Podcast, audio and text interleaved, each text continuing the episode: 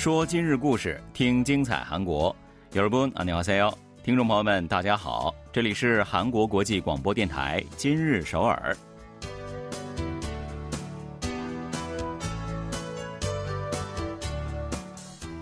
聚焦今日首尔，体会当下韩国。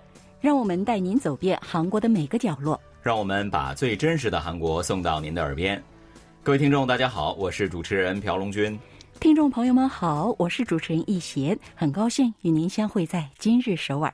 那前一段时间呢，韩国中小企业联合会公布了一项调查结果啊，称新冠疫情爆发以来呢，MZ 世代的求职者在中小企业就职的时候呢，最最看重的条件是有了变化的。对，回首三年前啊，也就是二零一九年的统一项调查显示，MZ 世代在求职时最看重的是个人发展潜力，占百分之四十点五，此后依次呢是工作时间，还有工资水平等。但是今年呢，MZ 世代已经开始把工作时间视为最最重要的因素了。在受访者当中，有超过百分之二十五的人表示呢。工作时间是自己决定是否要在某一家公司就职的主要的判断标准，然后才是个人发展潜力、工资水平，还有企业文化等等。嗯，时隔三年呢，MZ 时代对于工作时间的重视程度上升了十点九个百分点呢，而个人发展潜力呢，则是下降了十九个百分点。在 MZ 时代的在职者当中呢，也是一样的，他们也是最最关注。工作时间了，对，也就是说了，对于 MZ 世代来说，是否在中小企业中就职啊，最看重的是工作和生活的平衡。嗯，既然拿不到大企业那样丰厚的年薪，至少啊，要保障业余时间。没错，要拒绝九九六，拒绝内卷啊，希望劳逸结合，有属于自己的生活。那我觉得这应该就是 MZ 世代准上班族们还有上班族们最最明显的共同特征了吧。好的，那接下来呢，还是让我们一起走进今天的今日首尔，一起来看一看本期节目有哪些内容要跟各位分享呢？继韩流席卷全世界后，韩系明星们又开始席卷时尚界了。不仅大师偶像纷纷代言高奢品牌，新生爱豆也成了业界争相笼络的新宠。过去的一个月时间里，中东接连举行了三场大型的 K-pop 演出。新冠疫情之后，韩流热潮再次被点燃。韩流影响力再次得到了印证。随着工厂二代们纷纷回归，继承起父辈运营多年的机械金属工厂，首尔市永登浦区文莱洞工业园区也焕发出了青春活力。好的，稍后呢，就让我们一起走进今天的今日首尔吧。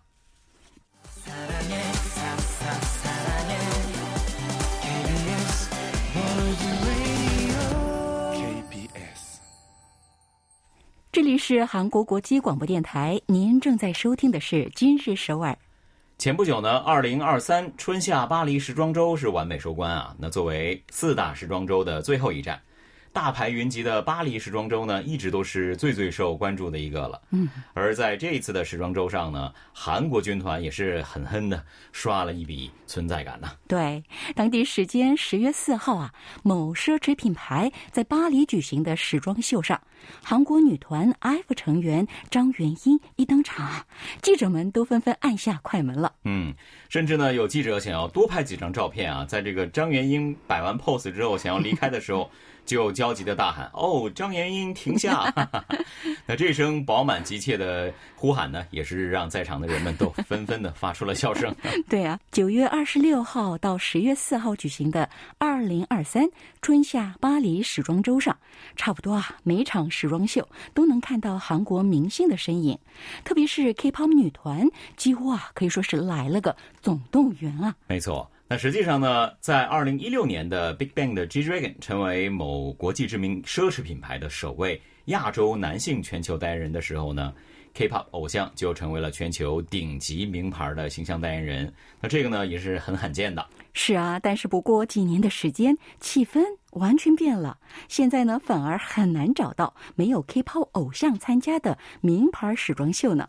特别是今年，不仅是已经登上顶峰的 Blackpink，刚出道的新人女团也被邀请到巴黎，彰显了 K-pop 地位的再次进阶。没错。那全体成员呢，各自代言不同的顶奢品牌的 Blackpink 呢，今年也是受到了时装周的超级待遇啊。嗯，那看秀的时候呢，所代言的品牌的总裁就坐在成员智秀的旁边呢啊。那之后呢，他还向另一个顶奢品牌的总裁以及其夫人介绍了智秀。Jennie 的话，则在所代言品牌的时装秀上啊，与坐在一起的好莱坞女演员克里斯汀·斯图尔特商谈甚欢啊。Blackpink 的另一个成员 Rose 则在社交网络平台上上传了与超模海莉·比伯等共进晚餐的照片。对，这些呢也都是粉丝们疯狂转发的照片哈。对。那刚才呢，我们也已经提到了，刚刚出道不久的女团新人也是来到了巴黎。某一个珠宝品牌呢，就为自己品牌代言的张元英准备了每晚一千一百一十五欧元的豪华酒店啊，还非常贴心的准备好了鲜花。那么出道只有两年的女团 aespa 也全体参加了某大牌时装秀啊！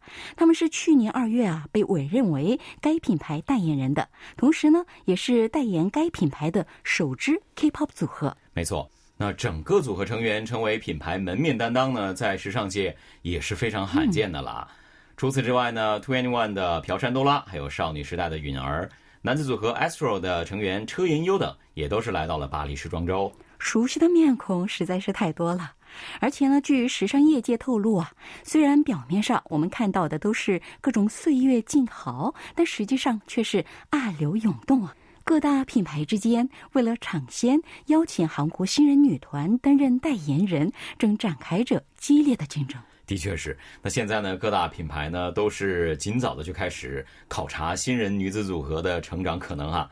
那从出道初期就给他们各种各样的品牌头衔的话，等到他们大红的时候，那品牌就可以坐享其成了。是啊，先下手为强嘛。对呀。实际上呢，张元英啊，从 IVE 出道初期就经常使用所代言品牌的产品了。没错，而今年七月份出道的 BTS 的同门师妹 New Jeans 呢。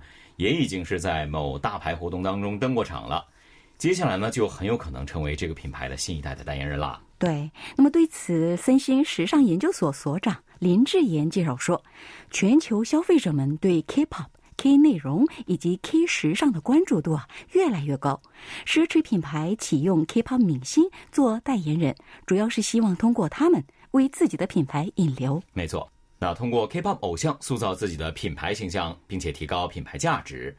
随着 MZ 世代逐渐成为各主要顾客层呢，这种现象也是进一步的强化了。而且啊，这些年 K-pop 偶像的成长周期迅速缩短，特别是新生女团啊，无论是打入排行榜。还是专辑销售都要比前辈女团们快很多。对啊，今年真的是女团的全盛时代啊！那 K-pop 明星呢，已经成为了世界高奢品牌的宠儿，这个已经是不争的事实了。为了不被其他的品牌盖过自己的风头，自然是要挖掘明日新星了。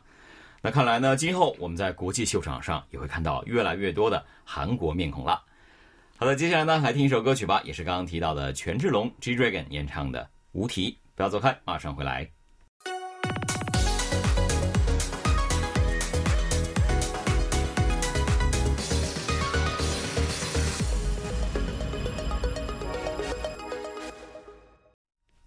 欢迎回来，这里仍然是韩国国际广播电台今日首尔。九月三十号到十月一号，KCON 二零二二沙特阿拉伯在沙特阿拉伯首都利雅得举行了。这是自二零一九年 BTS 演唱会以来啊，首次在沙特举行的 K-pop 演出。那考虑到每天祈祷五次的伊斯兰文化呢，演出是在晚上十点开始的哈。但是呢，从下午四点开始，戴着头巾还有面纱的粉丝们呢，就纷纷来到现场了。作为 K 文化的先锋呢，这一次的 KCON 同样是在演唱会之外安排了很多的活动。对，那么韩流粉丝们可以在附设活动区参加试穿韩服、体验韩剧场景等活动，特别是用韩语写阿拉伯语名字的活动呢，可以说是人气爆棚。嗯，韩国时间中秋节当天，也就是上月的十号啊，在阿联酋首都阿布扎比最大的演出中心举行了久违的 K-pop 演出，不仅仅是戴着头巾的当地人啊。还有很多从中东周边国家以及非洲，还有欧洲各国打飞的来的 K-pop 粉丝们呢，也都前来捧场了。对啊，那么当天呢，很多人啊手里拿着亲自写的韩语助威牌，跟着歌手们唱出了一首又一首韩语歌。那么说到 K-pop，迪拜当然是绕不过的。嗯，十月二号啊，K-pop 粉丝们也在迪拜欢聚了一堂。是的。在中东国家当中呢，迪拜是最开放、最国际化的了哈。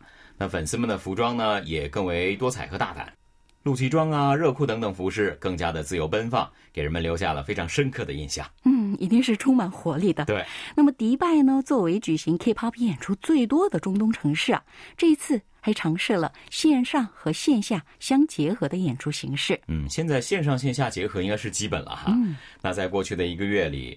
中东是举行了三场大型的 K-pop 演出，从十多岁青少年喜爱的年轻偶像组合，再到掀起韩流热潮的第一代歌手，都是参加了 这次的演出，也给当地的歌迷送上了一场场的视听盛宴。嗯，以此为契机呢，中东地区啊，因为疫情扩散而停滞不前的韩流热潮再一次被点燃了，而且不仅是 K-pop。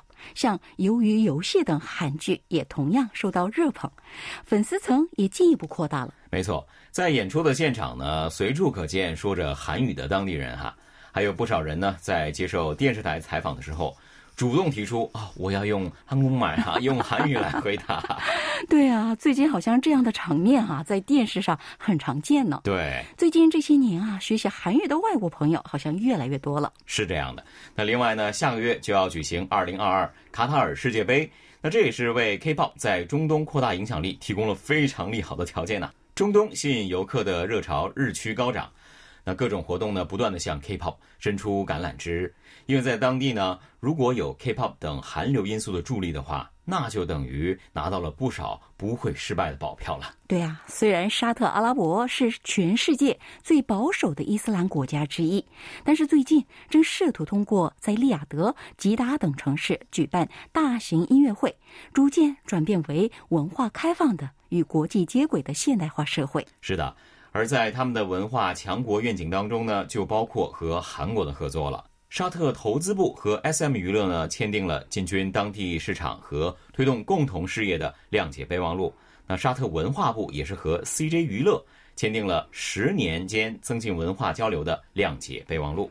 有政府层面的支持，K-pop 在当地的发展将更为迅猛了。那么这一次在沙特的演唱会上啊，可以看到新鲜的情景啊，有很多父母呢亲自带着孩子们前来观看演唱会呢。这是因为在沙特啊，韩国文化呢被认为是可以全家共同体验的文化。嗯，也是哈，这是国家政策啊，家长也会支持孩子追星了。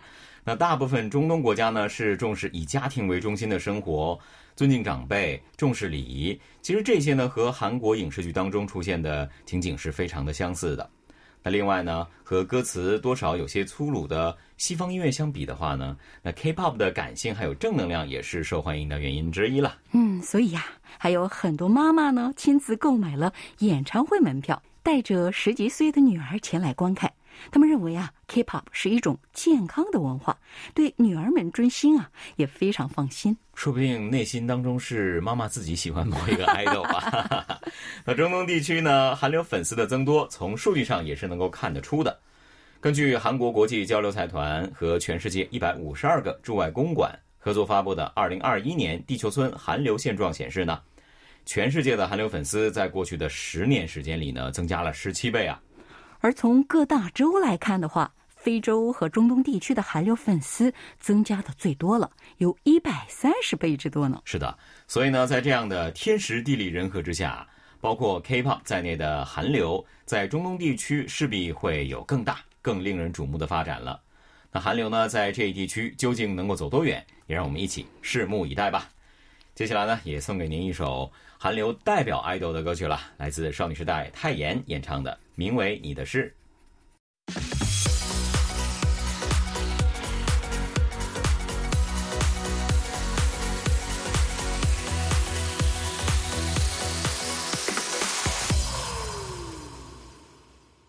这里仍然是韩国国际广播电台今日首尔，一起来看看今天的最后一条消息吧。好的，这月的五号呢，记者来到位于首尔市永登浦区文莱洞的机械和金属工业园区呢，从马路边走进胡同里啊，就能够看到跟外面截然不同的风景。对，这里呢已经有五十多年历史的厂房，沿着狭窄的胡同密密麻麻的聚集在一起。机器运转的声音，切割金属的声音此起彼伏啊！这情景呢，对于很多人来说还是比较陌生的。是的，但是要知道啊，二十世纪六十年代的时候呢，这里可是韩国产业化的最前沿啊。在文莱洞的这个机械金属工业园区，是汇聚了钣金、铸件、研磨等各个领域的技术人员。当时呢，甚至还有这样的一个说法啊，就是只要有设计图，就算是坦克。文莱洞的师傅们也能够三两下就造出来，但是啊，随着产业结构的变化，相当多的工厂啊陆续关门或搬迁到了外地。原本是工厂的地方啊，建起了很多公寓啊、餐厅、咖啡厅等等。即使是这样呢，目前仍然是有一千三百多家的小工厂坚守在这里啊。二十世纪六十年代曾经见证并且引领了韩国产业化发展的那些技术人员呢，年岁已高。但是仍然无法轻易离开奉献了青春的地方啊！嗯，不容易呀。对。那么不过呢，令人欣慰的是啊，最近几年来，文莱洞工业园区开始渐渐恢复了活力，因为有越来越多的二三十岁的工厂二代回归这里，表示呢要学习技术，继承起家业来。嗯，这些青年呢，在二零一七年还成立了一个名为“布雷庞啊”这样的一个聚会啊。那这个词呢，是取的是 “mule 旁啊”的谐音了。这两个词听起来好像是一样的，但是呢，这个韩语当中的后面这个 “mule 旁啊”呢，它是水队的一个意思。那 “mule” 和文莱洞的 “mule” 文莱 发音很相似啊，它两个字是不一样的啊。那他们取得这个名字呢，表明态度就要像水队一样努力的去运转。那么这个聚会呢，刚开始只有十五名会员，现在呢已经增加到了二十四名会员。三十七岁的郑东浩原来是特级酒店中餐厅的厨师啊。他说了，虽然现在的工作比厨师还辛苦，但是能够继承父亲的金属加工技术啊，我感到很自豪。最重要的是呢，月收入也不少，差不多三百到四百万韩元呢。那聚会里的老幺江敏浩呢，则是从一开始就想着继承父业的。高中上的也是职业高中，他专门学习的就是机械了。嗯，当完兵后啊，江敏浩马上就来了文莱洞。他说了，最近就业啊太难了，比起在便利店打工，跟着父亲学习，他在文莱洞积累了数十年的技术，也更有前途，更有意义。我觉得他的父亲会更开心吧？啊对，嗯，那三十五岁的林允谢呢？以前是一家贸易公司的营销员。二零一八年的时候，他目睹了职场前辈突然被解雇这样的一个情景，大受冲击啊。于是呢，就下定决心要学一门技术了。嗯。他来到文莱洞呢，硬是缠着开工厂的名技师啊，学习了金属加工技术。现在他自己呢，也成了一个工厂的代表，太了不起了。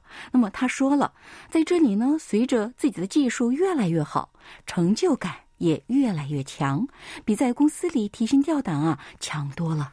他的确是很有毅力啊，他并不是工厂二代，他是专门去拜名技师学习的哈。那随着青年们的加入呢？曾经有一些死气沉沉的文莱洞工厂区，也是变得鲜活起来了。那制造工业用刀以及研磨机粉碎刀的李忠奎呢？去年在工厂附近开了一个鸡尾酒的酒吧。嗯，他在白天呢在厂房里工作，晚上在酒吧里做鸡尾酒，也是当今很流行的斜杠青年之一啊。哦，这个生活挺让人羡慕的。那郑东浩呢，则是对最近流行的野营用品非常的关注，他还正计划着。跟聚会成员们推出文莱洞自己的品牌，在首尔某大学读完行政学硕士的金东明呢，正在将电脑程序和锅炉零件切削加工结合起来啊。不过呢，他的父亲的目测有的时候比电脑更准确，这个总是让他非常的吃惊。这就是经验的力量嘛。对。最近呢，父子俩呢还在构想一个技术培训项目，为那些找不到工作的年轻人们提供学习技术的机会，让文莱栋和年轻人一起共同进步。嗯，的确是一个好主意啊。那虽然不是富二代，但是呢，工厂二代们也有自己的用武之地了。有志于学习一门技术傍身的年轻人呢，也可以去文莱洞来看一看啦。好的，那今天的今日首尔节目呢，又到了结束的时候了，感谢各位的收听。节目最后呢，还是送给您一首歌曲，是由乌佑演唱的《蒲公英》。在此，我和龙勋也要跟大家说再见了。姚兆波恩，안녕히계세 요， 안녕히계세 요。